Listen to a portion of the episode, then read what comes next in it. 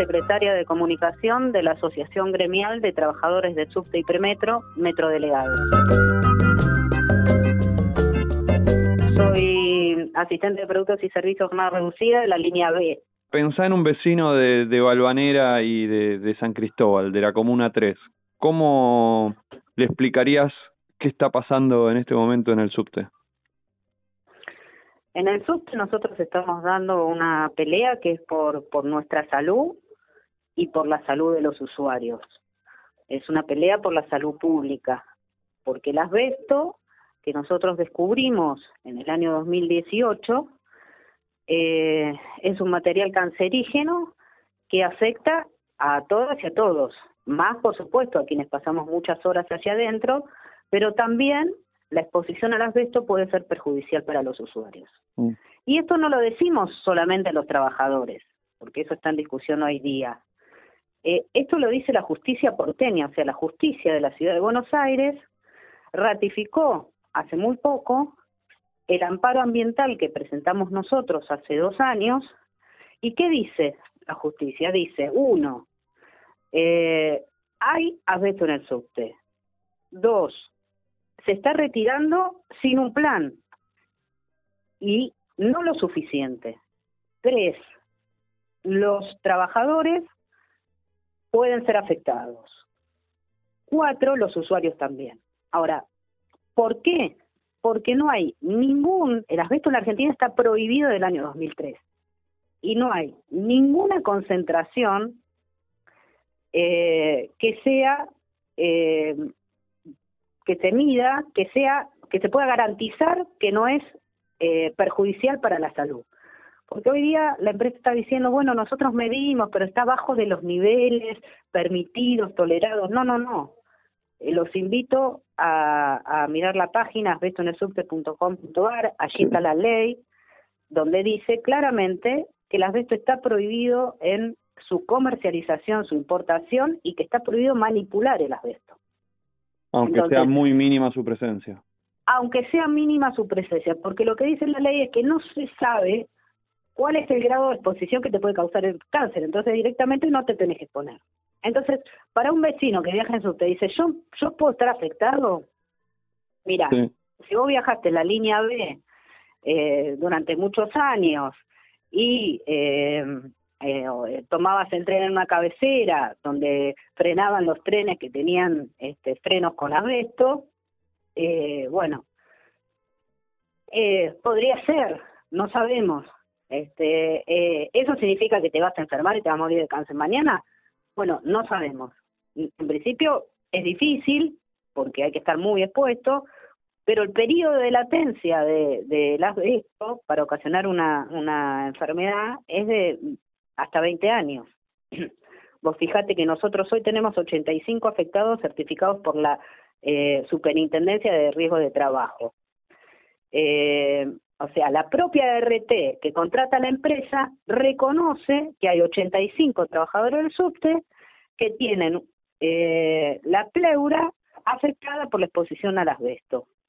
Y los manda toda la vida, de ahora en más, hacerse un estudio todos los años para saber si esa afección que tienen, ese ensanchamiento de pleura, se convirtió o no en un cáncer.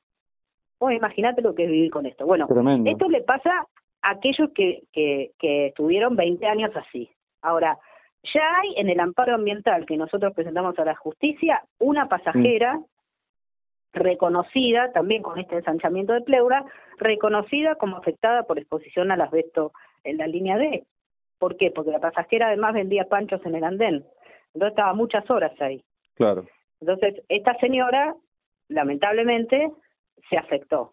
Y se enteró cómo, porque ella venía, iba al médico y le decía, el médico le dijo, mira, vos estabas expuesta al asbesto, porque esto lo causa, eh, e-, ese tipo de afección la causa el asbesto.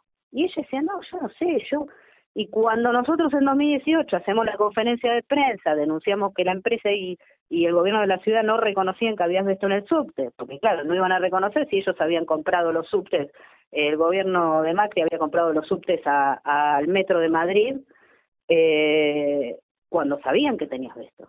Por eso es criminal lo que hicieron. Porque los manuales del metro de Madrid que compraron decía que tenían asbesto. Y ellos podrían haber dicho, bueno, pero los trenes podrían haber sido modificados. Entonces tendrían que haber pedido la certificación de libre de asbesto. Porque es un delito comprar, importar asbesto. No se puede, está prohibido por ley. Entonces, bueno, esta mujer se entera en 2018 de esto y viene a preguntar aquí al sindicato donde hay muchos profesionales trabajando, hay ocho profesionales trabajando con nosotros en este tema específicamente. Bueno, y ahí inicia, digamos, las acciones legales, bueno, ahora está en su curso, ¿no? Lo de ella, además estará haciendo otro tipo de acciones que no tienen que ver con el amparo específicamente, sino con el reclamo por su afectación, ¿no? Para una vecina, bueno, así que, un, un vecino, no, dale, dale, termina Andrea. No, lo que quiero decir es para una vecina, para un vecino que se ve perjudicado por las medidas que nosotros estamos tomando, eh, que sintéticamente son, porque muchos nos preguntan, bueno, pero eh, ¿qué es lo que quieren? Bueno, nosotros queremos este, vivir más. ¿Y cómo vamos a vivir más?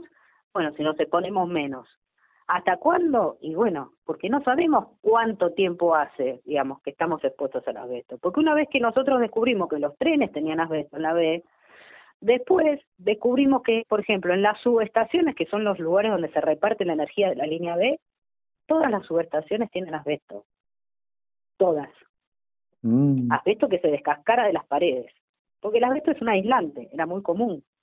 Entonces empezamos a ver, y claro, en todos lados, los cuartos de bomba, los fusibles eléctricos, eh, los botones de los inodoros de los baños, todo tiene asbesto y todo se mecanizó, porque ¿cuál es el problema? Vos decís, bueno, tiene asbesto, pero asbesto hay en un montón de lados, en, o sea, en todo el mundo, se usaba como aislante, sí, pero el tema es si se mecaniza.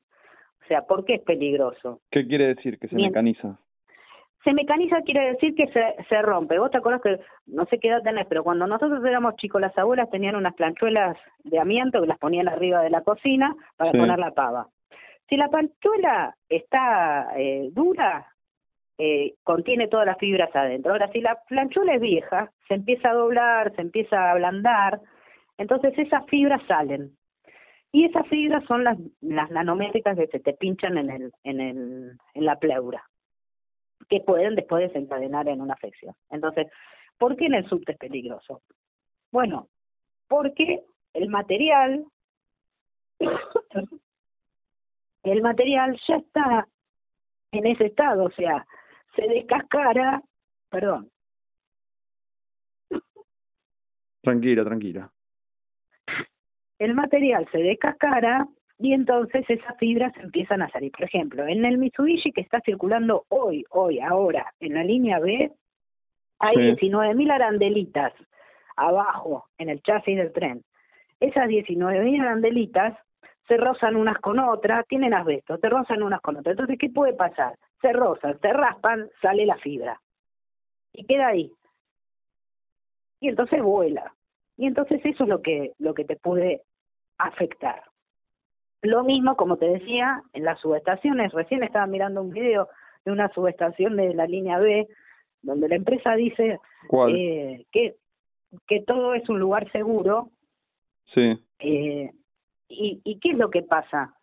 Eh, los, están descascarando la pintura, eso está, nosotros seguramente lo vamos a publicar, porque recién lo vi y me, me llamó la atención, haremos un video de eso, está certificado por una escribana y filmado por una escribana.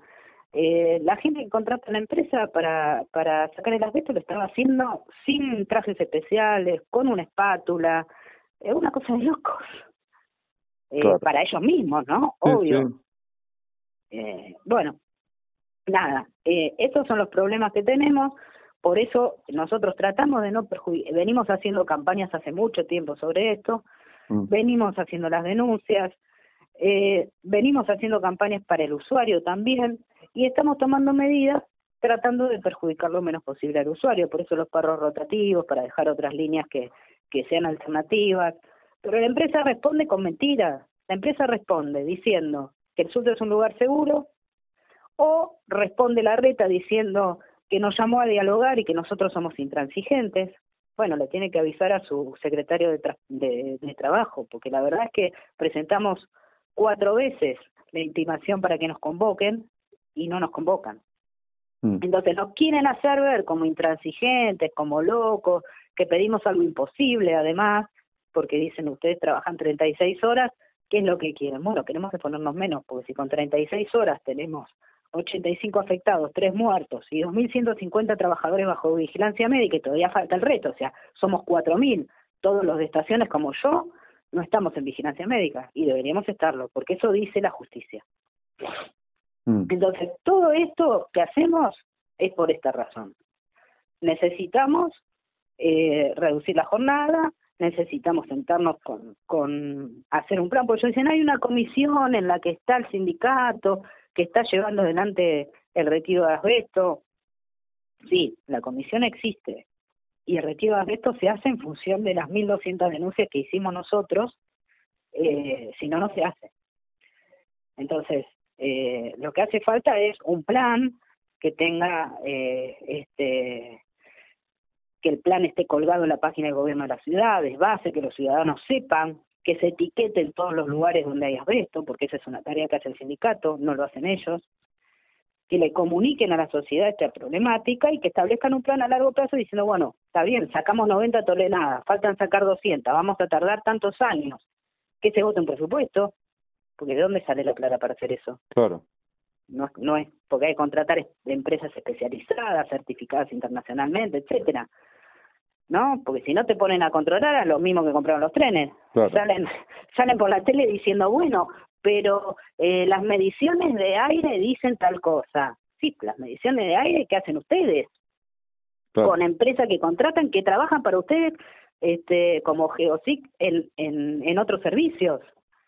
Eh, o la, la Agencia de Protección Ambiental, que depende de quién, la Agencia de Protección Ambiental, de ustedes, del gobierno de la Ciudad de Buenos Aires, ¿no? Y la Secretaría de Trabajo, ¿de quién depende?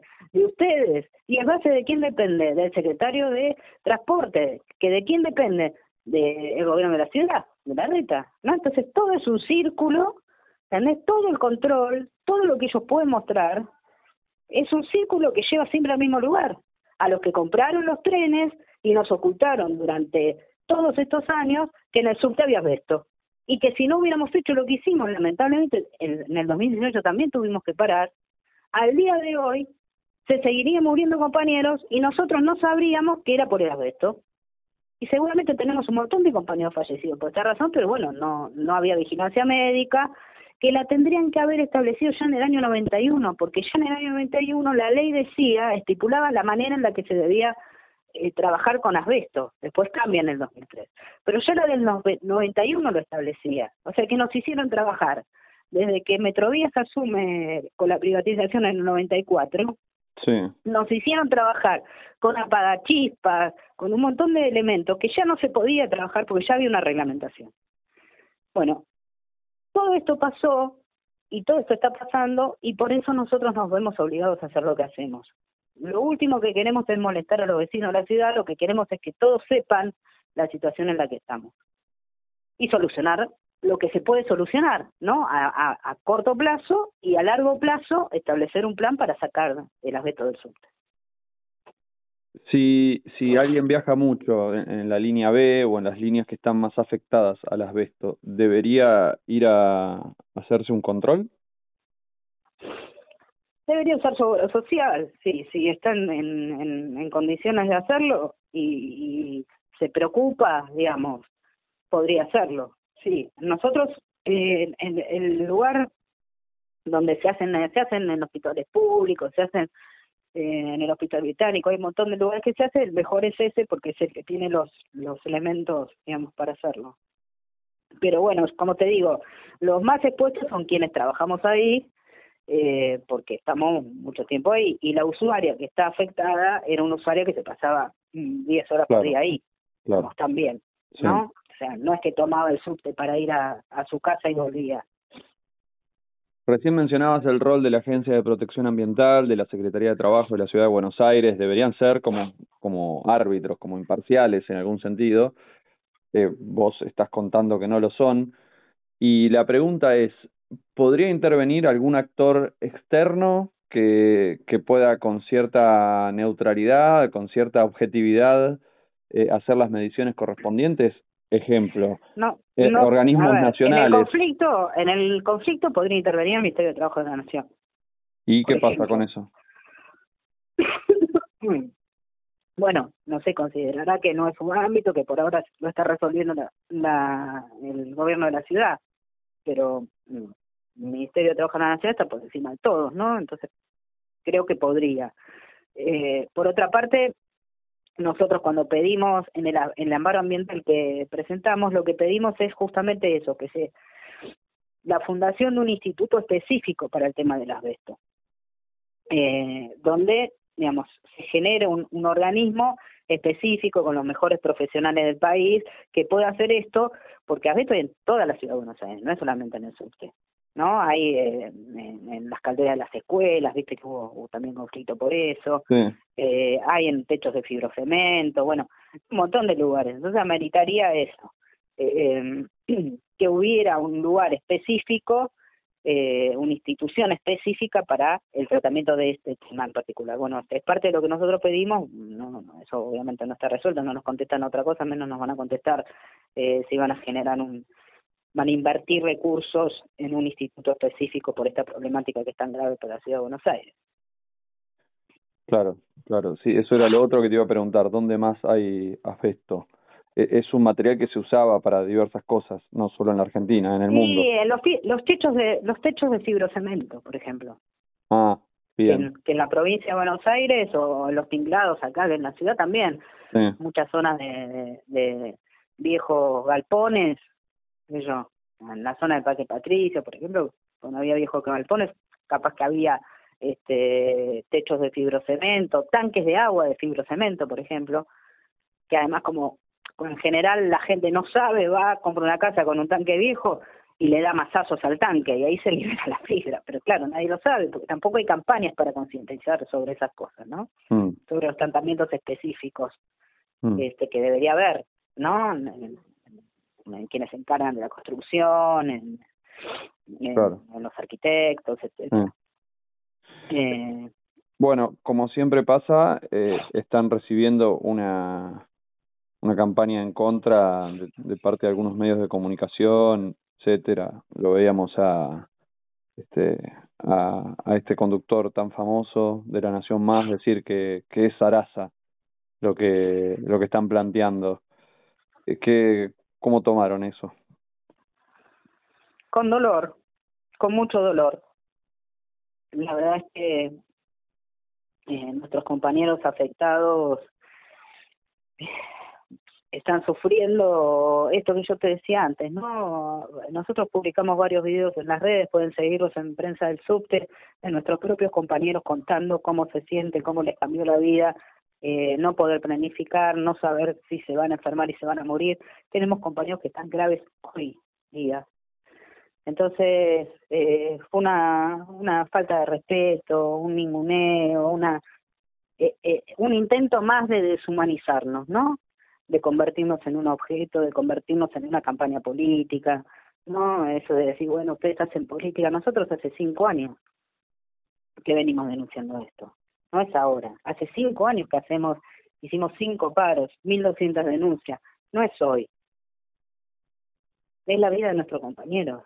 Hay tres compañeros muertos. Uno trabajaba, tiene casi la misma, tenía casi la misma antigüedad que yo, trabajaba de auxiliar en la estación Rosas y vos decís, ¿cómo? Y si, si siete, ocho años, ¿cómo, ¿cómo puede ser? Porque esto es una cosa que se supone que tiene mucha latencia. Bueno, pero él antes de trabajar eh, como auxiliar trabajó seis meses eh, limpiando trenes, trenes que tenían asbesto, que se les descascaraba la, la pintura en la cara. Bueno, mm. ese compañero de 50 años con la plenitud de su vida, en nueve meses falleció de mesotelioma y está reconocido por la Superintendencia de Río de Trabajo mm. y, y bueno, y su vida, en nueve meses su familia y sus hijos perdieron a su papá, su mujer ahora está haciendo, hay un video de la CNN donde ella explica esa situación, cómo, cómo fue que que el cirujano le dijo no lo vamos a operar porque le quedan nueve meses de vida, bueno, una cosa tremenda, ¿no? Una persona sana, un atleta, no fumaba, eh, nada, un tipo grandote, nada, vos decís, ¿cómo pues? Iba, iba al gimnasio, venía en moto, iba al gimnasio, estaba siempre bien, no se enfermaba nunca, bueno, listo, ya que se enfermó, se murió. ¿Y por qué? Porque alguien no nos dijo que esa tarea que él hacía no se podía hacer si no era con el traje de astronauta que usan los que dedican a, hacer la desabestización y en burbujas especiales, etcétera. No, él la hizo a cara lavada, ¿eh? y bueno, entonces sí hay responsable de lo que nos está pasando. Mm. Hay responsable de la muerte de Pachi, hay responsable de la muerte de Paniciano, hay responsable de la muerte de todos nuestros compañeros, hay responsable de los afectados y hay responsable del miedo que tenemos todas y todos. Yo tengo miedo también, quiero ir a hacerme los estudios. La justicia dice que me los tienen que hacer, pero no me convoca la empresa. ¿Y sabes qué pasa? Pachi, la fibra se la llevó a la casa, porque la ropa de trabajo se lavaba en la casa. Cuando las normas dicen que si se trabaja con asbesto, requiere un lavado especial la ropa y tiene que ser en la empresa, no en la casa, porque te la llevaste a tu casa y eso es muy volátil. Se pudo haber este, clavado en el pulmón de alguno de los miembros de tu familia. Entonces, esas cosas sufrimos. Eso es lo que nos pasa. La bronca, la indignación. Hoy llegué, llegué hace un rato acá al sindicato y los compañeros estaban este, viendo estos videos que yo te dije recién, conmocionados, llorando por la situación, o sea, porque es un escándalo. Y dicen esto que vos decís, y los medios dicen mentiras, y los medios nos deshumanizan, y dicen que estamos pidiendo lo imposible. Bueno, ¿y lo posible que es esta situación que estamos atravesando? Bueno, si esto es lo posible, nosotros queremos lo imposible. Esa es la verdad. Claro. Andrea, para, para terminar, eh, bueno, ayer llevaron adelante esta medida de fuerza. ¿Están, están pensando nuevas iniciativas? Eh, todavía no nos juntamos a, hacer el balance. Lo de ayer nos parece que fue una medida eh, bastante contundente. Eh, la cantidad de compañeros que había en las cabeceras fue muy importante. La empresa nos sigue ninguneando, trata de usar al otro gremio que hay minoritario en el subte este, para seguir provocándonos. ¿No? Firma eh, y reparte plata y firma acuerdos insignificantes para ver si logra eh, quebrar el conflicto. Y la respuesta ayer fue muy importante. En las cabeceras de la línea eh, había cientos de compañeros cantándole este, que la plata se la metan ahí, ¿sabes dónde? ¿No? Porque eh, es una vergüenza. Nosotros nos vienen nos vienen haciendo descuentos, no de los días de paro, ¿no? Porque nosotros nos hemos pagado en total dos días, porque fueron horas, ¿no? Se suma, poner, si fuiste a todos, capaz que te tienen que descontar dos días, no. O sea, descuento, a mí me descontaron 16 días, por ejemplo. A la mayoría se, se, una semana. O sea, son provocaciones para desviar el eje del conflicto. Bueno, nosotros no, no, no nos van a sacar de, del eje. Pero además no corresponde, eh, digamos, son un sindicato reconocido llevando una medida constitucional, ¿no? Exactamente, bueno, eso es lo otro, ¿no? Sale la, la, la secretaria de Transporte a decir eh, barbaridades por la televisión como si el derecho de huelga no existiera, ¿no? Es un derecho constitucional el derecho de huelga.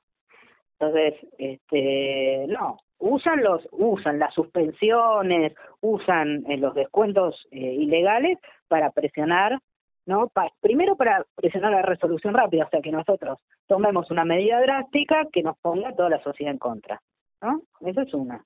Claro. Eh, y dos, eh, tratar de dividir, bueno, este, no te pago, porque acá venimos a trabajar por el salario, obvio, ¿no? No te pago, te descuento, te presiono para que no pares más. Claro. Eh, no, no, es que te descuentan, pues en muchos lugares vos parabas una huelga general, bueno, la patronal no te paga. Después lo podés discutir, pero no te paga listo.